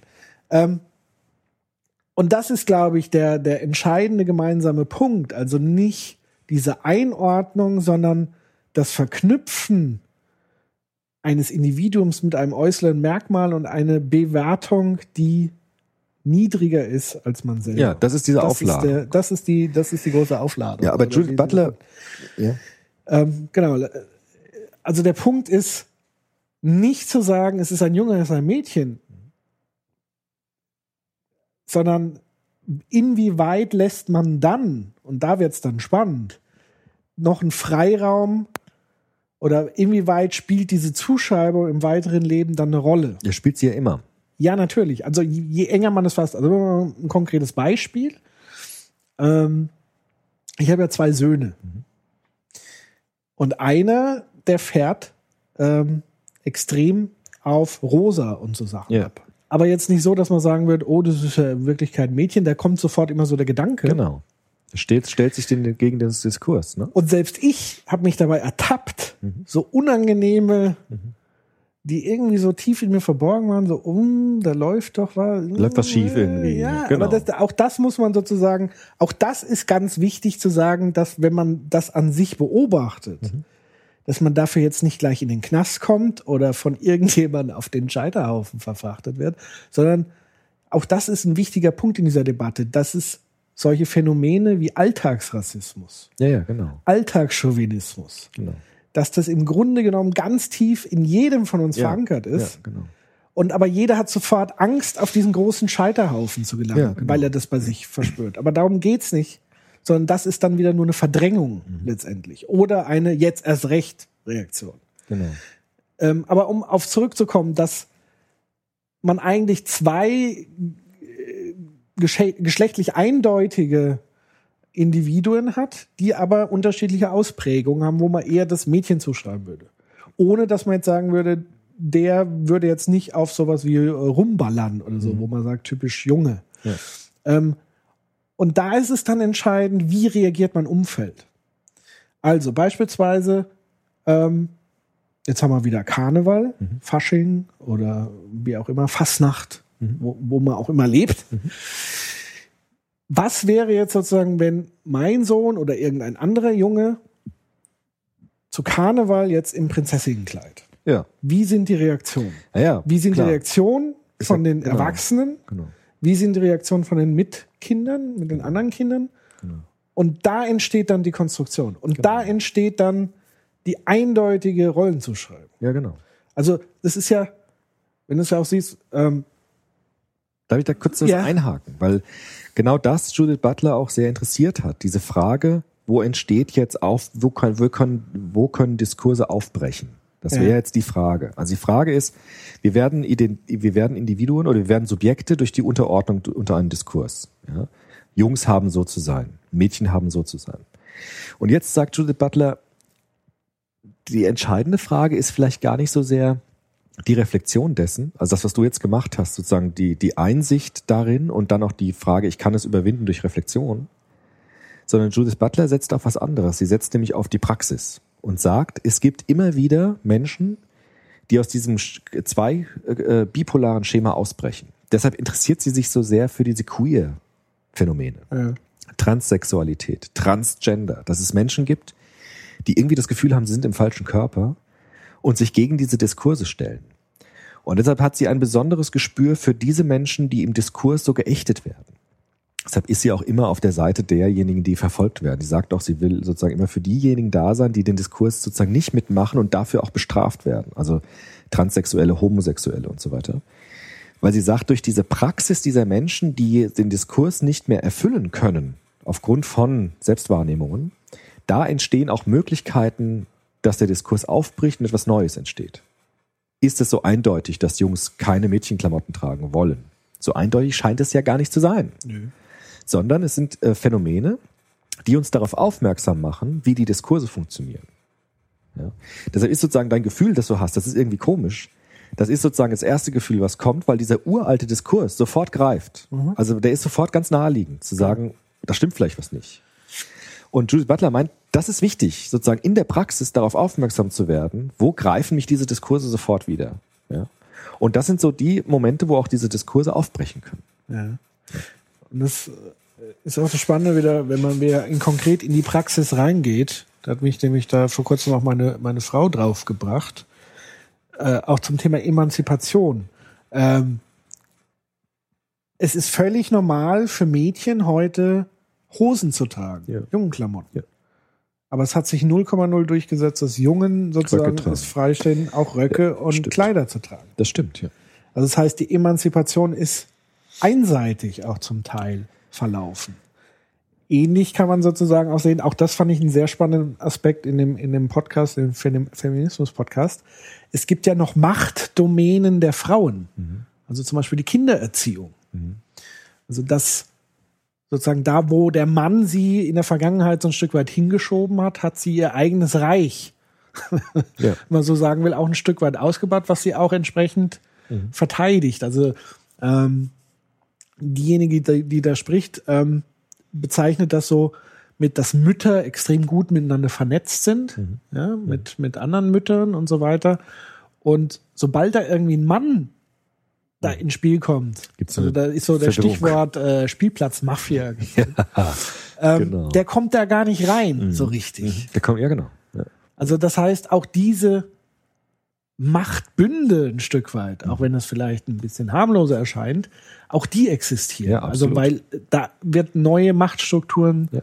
sich erschaffen. Genau. Und auch die werden entsprechend äh, geschlechtlich aufgeteilt und aufrechterhalten. Und Männer stellen sich gegen den Diskurs, gegen die Strömung sozusagen, wenn wir bei dem Bild bleiben. Sie versuchen gegen die Strömung zu laufen, wenn sie plötzlich mit ihrem Kind auf dem Kindergar äh, Kinderspielplatz sind und da sind nur Frauen und der wird komisch angeguckt. Genau. Das gibt's. Und interessant ist immer, das sagt Judith Butler auch, wie fühlt es sich an, gegen den Strom zu schwimmen? Ja. Super schwer, super anstrengend, hält keiner lange durch. Ne? Weil sozusagen im Schwimmbad, das schaffst du es nicht lang. Und das ist das perfide. Also du kannst, deshalb wird ja auch oftmals, das finde ich auch immer so nervig in diesen Talkshows. Die Frauen können sich doch wehren, muss doch heute keiner mehr sich gefallen lassen. Als ob es so einfach wäre. Ja. Ja. es gibt eine Freundin von mir hat neulich wieder erzählt, sie war auf einem Seminar, irgendein Rechtsseminar, mit irgendeinem Typen, der natürlich die Mädels angemacht hat. Und die meisten Mädels kichern dann, finden es irgendwie cool, finden es auch alles schön, dass sie angemacht werden, dass sie irgendwie attraktiv gefunden werden. Und meine Kollegin meldet sich und sagt, hier, ich bin da hier, um was zu lernen, ich habe eigentlich keinen Bock auf die Anmache. Was passiert? Sie ist die ganze Woche lang die Zicke. Und zwar nicht nur von dem Mann, sondern von den anderen Frauen auch. Ja. Die nämlich sagen, oh, das ist die Emanze, die glaubt, sie wäre was Besseres, bla bla bla. Und ist die ganze Woche die Zicke und der Referent macht wunderbare Scherze mit ihr. Darf ich sie überhaupt was fragen oder ist das jetzt auch schon wieder Sexismus? Hm? Und das ist das perfide, was Judith Butler meint. Es ist nicht so einfach zu sagen, du steigst mal aus. Oder du wehrst dich jetzt mal so dagegen. Mach das mal. Also stell dich mal im Schwimmbad gegen diese Strömung. Mal gucken, wie lange du es aushältst. Weil du hast nicht nur die gegen dich, die dich jetzt in diesem Moment angreifen, sondern du hast den gesamten Diskurs gegen dich. Und du stellst dich gegen eine uralte, Jahrtausende alte Strömung und da wirst du nicht lange stehen bleiben. Und das ist das Problem. Und das ist auch sozusagen diese Desillusionierung dieser Verfügbarkeit, als ob es so einfach wäre zu sagen, wir ändern das jetzt mal so. Ja? Oder man kann sich ja auch irgendwie wehren. Das so einfach ist es eben nicht, weil diese Selbstverständlichkeiten so massiv sind und weil diese Macht hinter den Diskursen so stark ist, dass man so ganz große Probleme bekommt, wenn man sich dagegen stellt. Und das finde ich das Problem. Was sagst du zu diesem Argument, was ja dann auch im Zusammenhang oft kam, auch oft von Frauen, ähm, dass gerade durch diese Aufschrei-Thematik die Frau sich wieder so ein bisschen zum Opfer stilisiert? Ja, das ist ja wieder das. Ja. Stell dich mal gegen den Diskurs. Und du hast sofort Gegenströmungen. Und zwar auch äh, von denen, wo du es eigentlich gar nicht dachtest. Dass dann auch wieder Frauen sich melden und sagen, na ja, die meint ja auch, sie wäre besonders hübsch, wenn sie da jetzt sich als Emanze hinstellt und sagt, alle Männer graben mich an. Das zeigt doch nur, dass die denkt, sie wäre was Besseres. Das ist das Problem. Dass du nicht darauf vertrauen kannst, dass du viel Applaus bekommst, wenn du deine Rechte einklagst. Deshalb sagt Judith Butler auch, diese bürgerlichen Frauenbewegungen, die ihre Wahlrechte durchgekämpft haben, das ist ja alles schön und gut, dass Frauen wählen können. Und dass Frauen theoretisch jede Position der Gesellschaft haben können. Klar, es gibt keine Gesetze mehr dagegen. Aber scheiß auf die Gesetze. Das, was unterirdisch wirkt, sind die Diskurse. Und die sind nach wie vor da. Ja. Und das Frauenwahlrecht ist schon gut, war schon ein Erfolg. Aber ein echter Erfolg ist, wenn diese Diskurse anfangen aufzuweichen. Ist das überhaupt möglich? Naja, das ist die Frage. Judith Butler sagt, es gibt Aufbrüche durch Leute, die sozusagen in ihrer Lebenspraxis, in der Praxis selbst sozusagen neue Lücken finden in Diskursen, neue Formen des Lebens finden, sozusagen neue Aufbrüche wagen, die dann den Diskurs ein Stück weit verändern können. Aber das ist nicht so leicht, wie man denken könnte. Es klappt vor allem nicht einfach durch so einen primitiven Begriff von ähm, Reflexion oder von Klärung oder von Einsicht. Naja, aber das wäre ja schon ein wichtiger Schritt, Es ist ein wichtiger Schritt. das aufzuweichen. Genau, das ist, ja- das ist ja auch das, was immer versucht wird. Und ich finde halt, deshalb sage ich ja, also diese Diskurse ändern sich nur dann, wenn man immer wieder darauf hinweist. Weil diese Diskurse schleichen sich immer wieder ein. Und deshalb finde ich diesen Aufschrei interessant. Weil diese Aufschreiaktion zeigt, wenn man eine lange, längere Zeit nicht darüber spricht und dann mal so einen Nadelstich macht, kommen wieder die, die, die Wunden zum Vorschein. Und deshalb sind diese Diskurse nur langfristig änderbar, indem man immer wieder das thematisiert. Immer wieder sagt, vergesst nicht, das sind Ideen. Und es ist nicht Gott gegeben, Natur gegeben oder in Stein gemeißelt. Hm. Tja, das ist so. aber Das, ist- das ist das, was mich an diesem Thema auch interessiert, mit diesen diskursiven Strömungen, mit diesen Machtströmungen, die da im Hintergrund wirken. Und Ja, das sagt in den äh, Talkshows niemand. Also niemand sagt das, das ja, ja. das ist ja geschenkt, da geht's ja dann darum, das ist ja eher Oberfläche. Ja, Darf ich jetzt noch äh, irgendwie einen Witz machen? genau. Äh, darf ich. Ja, das nervt mich in dem Fall wirklich, weil diese, dis, dieser Diskurs über, über Gender und Sex und Macht ist wirklich interessant, weil das ist so ein Bereich, wo man ganz tief in die gesellschaftlichen Maschinenräume reinschauen kann, wie wirklich das funktioniert im Kern so. Und das hat, ist Feministinnen sehr gut gelungen, so eine Tür aufzumachen und mal reinzugucken und mal diese Zahnräder zu sehen, wie die im Hintergrund wirken. So. Ja. Ja, ich habe jetzt auch, wie gesagt, diese eine Vorlesung, das war von einer Kommunikationswissenschaftlerin, die sich auch mal so Talkshows angehört hat, wie da unterschiedlich argumentiert wird und auch unterschiedlich gefragt wird. Also Frauen schreibt man sozusagen eher ein persönliches, also da geht es um Experten-Dasein. Ja, also wenn, es werden ja immer Experten eingeladen in so Talkshows. Und anscheinend ist sozusagen typisch, der Mann ist so das Bollwerk des Experten. Es ist so, so aller Spitzer. Ja. Ja, es ist so bewiesen und was ich sage. Und die Frauen sind, argumentieren dann immer eher so aus meiner Erfahrung heraus, also viele Ich-Botschaften, das, was ich erlebt habe und eben nicht, es ist so, sondern mein Eindruck ist. Genau. Ähm, und da ist das Interessante, da, da, da bringt sie auch nochmal diesen Punkt des Selbstbewusstseins, wo sie sagt, es ist eben nicht so einfach zu sagen, hab, es liegt nur am Selbstbewusstsein der Frau, dass es nicht so ist, sondern sie sagt auch, dass in dem Moment auch die Fragestellung so formuliert ist, dass du gar nicht anders kannst. Also sie sagt, meistens sind es ja auch Moderatorinnen, Genau. aber die fragen auch ganz anders. Also Ja. die, die, die fragen dann den männlichen Experten ähm, sozusagen, wie ist das denn? Ja, genau. Ja, und die Frauen sagte, was haben, was, haben, Ja, was genau. ist denn ihr Eindruck? Genau. Was haben Sie das denn ist dabei diese gefühlt? Adressierung, genau. Das ist diese Anrufung. Also das, genau, und das Genau. passiert eben auf beiden Seiten. Ja. Also es ist ein beidseitiges Spiel, Genau. Wo es eben tatsächlich nicht mit ein bisschen mehr Selbstbewusstsein äh, äh, getan ist Ja. letztendlich. Genau. Ähm, das ist schon, schon sehr, sehr spannend. Ja. Ähm, ja, und natürlich aus, aus Sicht des Konstruktivismus, äh, Das ist Parade. im Grunde eine konstruktivistische Theorie eigentlich. Also Jude Butler nennt es auch mit Jacques Derrida Dekonstruktivismus. ne? Also sie versuchen die Konstruktion abzubauen und die Schichten abzutragen. Oder wie beim Steinbruch sieht man die Aufschichtungen der Konstruktion. Man kann genau sehen, wie sind diese Diskurse konstruiert worden. Ja, aber die große Frage, die ich natürlich in dem Zusammenhang dann habe, ist sowas wie ein, also wenn wir sagen, im Kern geht es darum um Macht. Die Frage hatten wir ja schon ganz oft in anderen Zusammenhängen, kann ich sowas wie Macht beseitigen? Gibt es eine machtfreie Gesellschaft? Das ist so die Frage. Ne? Ja, ich bin ja da eher skeptisch halt, ne? Also es wird sich eher dann neu verteilen, wenn man es ändert. Also ich meine, man kann ja sagen, das sagen postmoderne Theoretiker, Soziologen ja auch, allein schon die Pluralität von Geschlechtsformen, die wir heute haben. Es gibt immer noch Verona Feldbuschs und so, es gibt aber auch alles Schwarze, es gibt auch Professorinnen, Politikerinnen und so weiter. Das ist schon ein Fortschritt. Also wir haben schon eine etwas größere Vielfalt von Rollenvorstellungen. Ja, es gibt so einen wie Wowereit, es gibt aber auch immer noch so einen wie Seehofer in der Politik, die ja sehr unterschiedlich sind von ihrem Männlichkeitsbild. Und allein schon diese Pluralität, die vor 50 Jahren noch undenkbar gewesen wäre, ist sozusagen ein Zeichen dafür, dass Diskurse sich beginnen zu verändern. Ja, durch steigende Pluralität, durch steigende Vielfalt. Ja. Das kann man ja sagen, wäre ja schon so etwas wie eine allmähliche Aufweichung dieser starken diskursiven Front. Also das wäre eine Aufweichung der verschiedenen Rollenzuschreibung, aber was ich ja spannender fände, ist, haben pluralere Menschen das Machtspiel erlernt und nehmen die teil oder hat sich das Machtspiel verändert?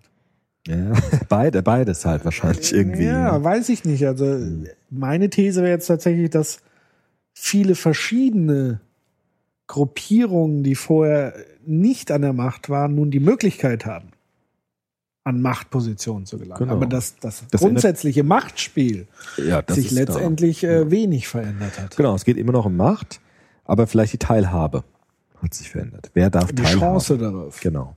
Das hat sich verändert. In anderen Bereichen wiederum nicht. Ja, also in der sozialen Ungleichheit, das verschärft sich im Moment ein bisschen stärker wieder. Wer hat Zugang zu Bildungsmöglichkeiten? Wer hat das Geld? Wer hat die Ressourcen und so weiter? Also da gibt es Bereiche, wo wieder stärker Ungleichheiten und, und Exklusion kommt. Anderen Bereichen gibt es eine Pluralität der Inklusion. Wer darf teilhaben an Machtstrukturen? Das ist so in verschiedenen gesellschaftlichen Bereichen auch unterschiedlich gelagert. Ja. Frauenfußball, weil gerade die WM läuft, weil gerade das Spiel läuft. Das wäre ja früher undenkbar, dass sich so viele Menschen dafür interessieren. Da gibt es natürlich schon Aufbrüche, ja, dass sie auch gefeiert werden als Heldinnen und so weiter, Werbung machen dürfen. In anderen Bereichen gibt es wieder sehr starke Exklusion von Frauen, die nicht mitmachen dürfen. Naja, aber bei dieser, dieser Frauen-WM, da ist mir aber auch schon aufgefallen, dass sozusagen versucht wird, auf dem alten Modell aufzubauen. Also so auf den Jungs-Modell. Also das ist wie Sie Männer, Männerfußball. nur halt mit Frauen. Ja, stimmt. Könnte man- Das finde ich schon ja. auch ein bisschen. Das wäre wieder eine kritische, Seltsam. das wäre so eine Gegenthese zu sagen, also es bringt nichts, wenn Frauen genauso sind wie Männer, nur noch männlicher als Männer, damit sie mitspielen dürfen. Das, Ja, bringt das ist ja wäre irgendwie dann so auch dieser doof. Begriff des Mann-Vibes. Ja, genau. Das was ist ja irgendwie so, auch nicht äh, das kommt. Gewollte. Ja, genau. Das sind, das sind so ganz komplizierte Diskurse, die gerade laufen, wo sich halt immer wieder neu das sortieren muss und wo man immer wieder diesen Stachel locken muss. Auch durch Internet. Du sagst ja immer, Internet ist auch so eine Möglichkeit des gewissen Stachels. Ja. Ja. Global. Und das sieht man ja bei diesem Aufschrei, dass das Internet verwendet werden kann, um solche Diskurse immer wieder zu führen und immer wieder zu sagen, Leute, vergesst nicht, es ist konstruiert. Ja, und da fand ich aber auch gerade am Internet, wie stark sozusagen die Massen, die klassischen Massenmedien verloren haben Mhm. in, in dieser Diskursführung oder in der Debattenführung. Ähm, weil da sind die spannenden Dinge stattgefunden, weil du da erstmal über Einzelfälle diskutieren kannst, über ganz viele Perspektiven. Und in, in so Talkshows hast du halt immer die fünf gleichen Hansel, Ja, ja, genau. Das Äh, nervt total. Die aber immer nur aus einem Blickwinkel Ja. das Ganze Und es sind immer dieselben Leute, die eingeladen werden und die erzählen immer wieder dieselben Sachen. Also ich finde das mittlerweile fast unerträglich. Deswegen gucke ich das ja nicht. Ja, ich kann es echt verstehen, weil es ist, ist, das ist wirklich so eine Also es ist für mich Selbstumkreisung. einfach nur noch Entertainment. Ja, also ich gucke das wirklich nur, wenn ich mich irgendwie, wenn ich irgendwie Langeweile habe Mhm. und im Hotel oder keine Ahnung.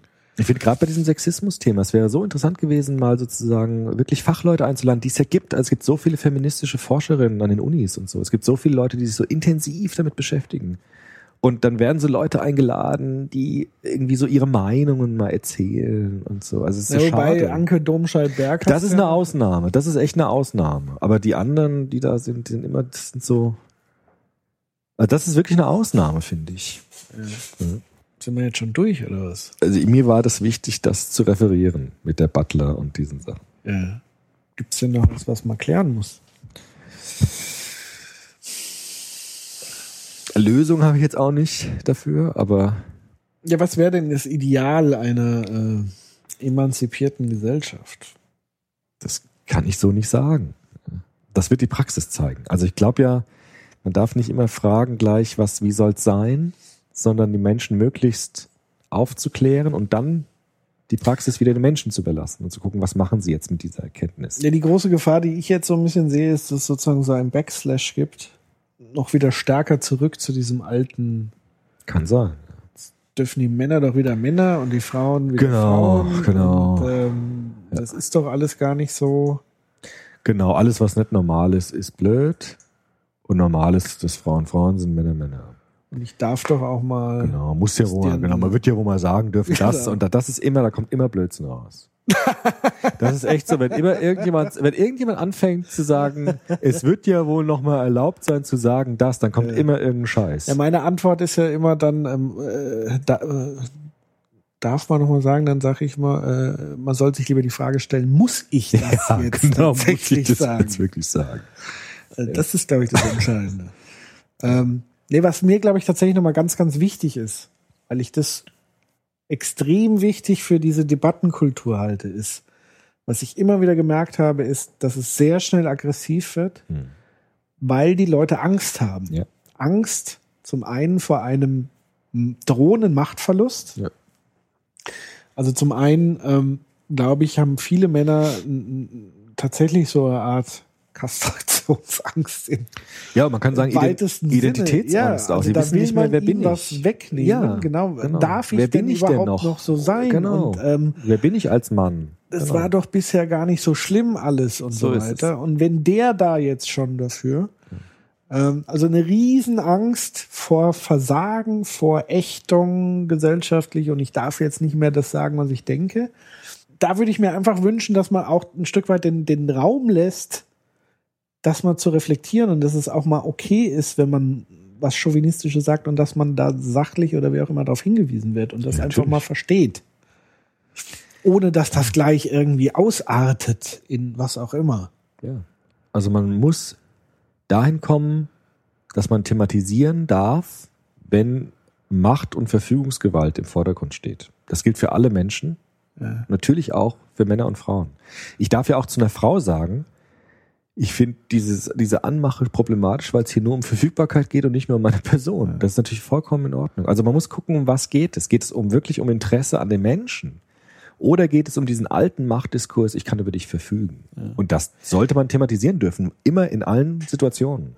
Aber da hat für mich dann tatsächlich auch die Causa Brüderle so ein gewisses Geschmäckle gehabt.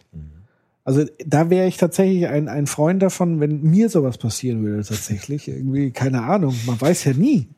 Gibt- ist eine es Frau gibt ja- dich so behandelt? Oder du eine Frau jetzt? Oder was? dass ich jetzt irgendwie so eine Frau behandeln würde, Mhm. ja, warum auch immer. Es gibt ja Menschen, die merken das halt einfach nicht, weil man ihnen das nicht sagt, Ja, weil Ja. sie halt das nicht so wahrnehmen. ja. Und da würde ich mir sozusagen als menschliches Wesen, wenn ich einen Fehler mache, anderen Menschen gegenüber oder sie verletze, ob bewusst oder nicht bewusst, ich glaube ja nicht, dass das bewusst irgendwie geschehen ist. Weiß man nicht, keine Ahnung. Aber angenommen, es passiert unbewusst, dann würde ich mir schon wünschen, dass derjenige das zu mir sagt. Ja, klar. Ja? Und ich darauf dann eingehen kann oder nicht. Was natürlich das Ver Vertrauen Und voraussetzt, nicht dass du ein Jahr nicht, später mich in der Zeitung lesen möchte, ähm, wo mir das vorgeworfen wird und ich habe überhaupt keine Chance mehr, irgendwas. Aber du hast es selbst gesagt in einem Blog. Aber, ja, du verstehst es, weil ich verstehe es. mach das mal in der Situation, wo du da drin bist und so und dann ein Jahr Genau. später denkst du dir, scheiße, warum habe ich damals nicht? Genau, Das ist ja vielleicht genau. so Das, gewesen. und das, das ist genau die Zwickmühle. genau. Ähm, das muss man wiederum verstehen, warum die Journalistin vielleicht so reagiert hat. Und das macht es halt einfach auch so völlig kompliziert, weil Sehr du nicht in die. Köpfe der Menschen gucken kannst. Ja, weil die Leute nicht ehrlich sind, weil sie Angst haben, dann schlecht behandelt zu werden. Dann kommt Druck von dort und Druck von dort und Druck von dort. Und dann beginnt man taktisch zu denken und so weiter. Und dann wird's kompliziert. Genau. Und ich nehme diese Erniedrigung mit nach Hause und lasse sie gären und so weiter und erst Jahre später und, und so weiter. Und so Und dann kommt's in so eine Situation, dann wird's extrem heiß, weil dann Ja, von daher vergiss einfach das, was ich jetzt zum Schluss gesagt habe. Das ist tatsächlich ein Wunsch. Nein, aber bei mir ist doch auch so. Ich habe doch bestimmte Situationen, wo ich unterdrückt worden bin und habe das Maul gehalten, habe mich geärgert darüber. Ja. Und im Nachhinein denke ich mir, warum hast du denn damals nicht gesagt, lass mich in Ruhe oder red nicht so mit mir? Das passiert uns allen, glaube ich, dass wir immer denken, wieso habe ich denn damals, hätte ich doch schärfer reagieren müssen. Und das ist das Problem, weil in der Situation hat man Angst, weil man vor dieser Macht Angst hat, die dann kommt. Und dann hat man sozusagen, nimmt man, wie du das beschrieben hast in dem Blog, nimmt man das in sich, arbeitet es dann und dann hat man vielleicht eine Möglichkeit, das irgendwann später zu sagen, aber dann kommt es ganz anders an, als es eigentlich gemeint war, eventuell. Ja, das Ja. sind so diese Problematiken dabei. Deshalb sagen ja auch viele, man muss es gleich sagen, gleich klären, möglichst zeitnah, damit es so. Es Aber ich hab echt- darauf keine es ist. Echt Also- schwer. Es ist wirklich schwer. Das ist eine schwierige Sache. Also es ist, und es ist viel komplexer, äh, als es klingt. Halt. Wesentlich komplexer, weil es natürlich nicht nur diese Zweierkonstellation ist. Genau. Ähm, weil wenn ich mich so zurückerinnere, ich habe auch das öfter mal so mit diesen alten Herren zu tun gehabt. Du bist sofort in so, auch da bist du als Mann, Ja. und das hatte ich auch mal so zur Diskussion gestellt, äh, ähm, was ist eigentlich mit so Art, nenn's mal fast jetzt so ein bisschen Rudelverhalten? Also was ist Ja. unter Männern, was passiert Ja. da? Also wie ist da die Dynamik?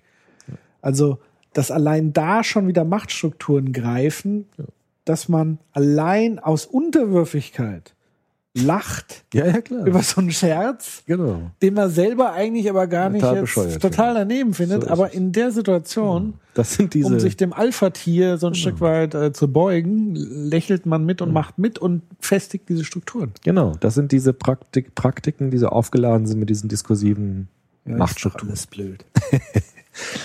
Aber wir können ja sagen, wir haben heute Das ist alles kompliziert. einfach mal Licht drauf geworfen Ja. Und die Hörerinnen und Hörer sollen sagen, was sie denken. Jetzt verstehe ich ja, warum äh, das Dschungelcamp für den Grimme-Preis nominiert ist. Wieso? Ja, weil es so schön einfach ist. Ja, klar. das stimmt. Ah, Kinder. Ja.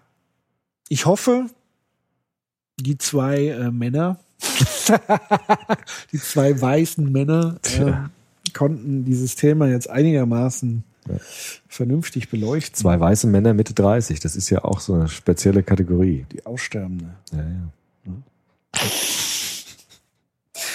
Ähm, also von daher würden wir uns natürlich freuen über jedwelche Art von Kommentaren. Und vor allen Dingen, wenn wir irgendwie mal voll daneben gegriffen haben. Ja, natürlich. Ähm, sehen das, glaube ich, auch weniger jetzt als Angriff, sondern als Chance. Auf jeden Fall. Ich glaube, das ist so, das sollte man sich irgendwie wünschen, dieses, dieses Open Mind Setting. Also, das nicht in, also aus Wachs Ja. sein.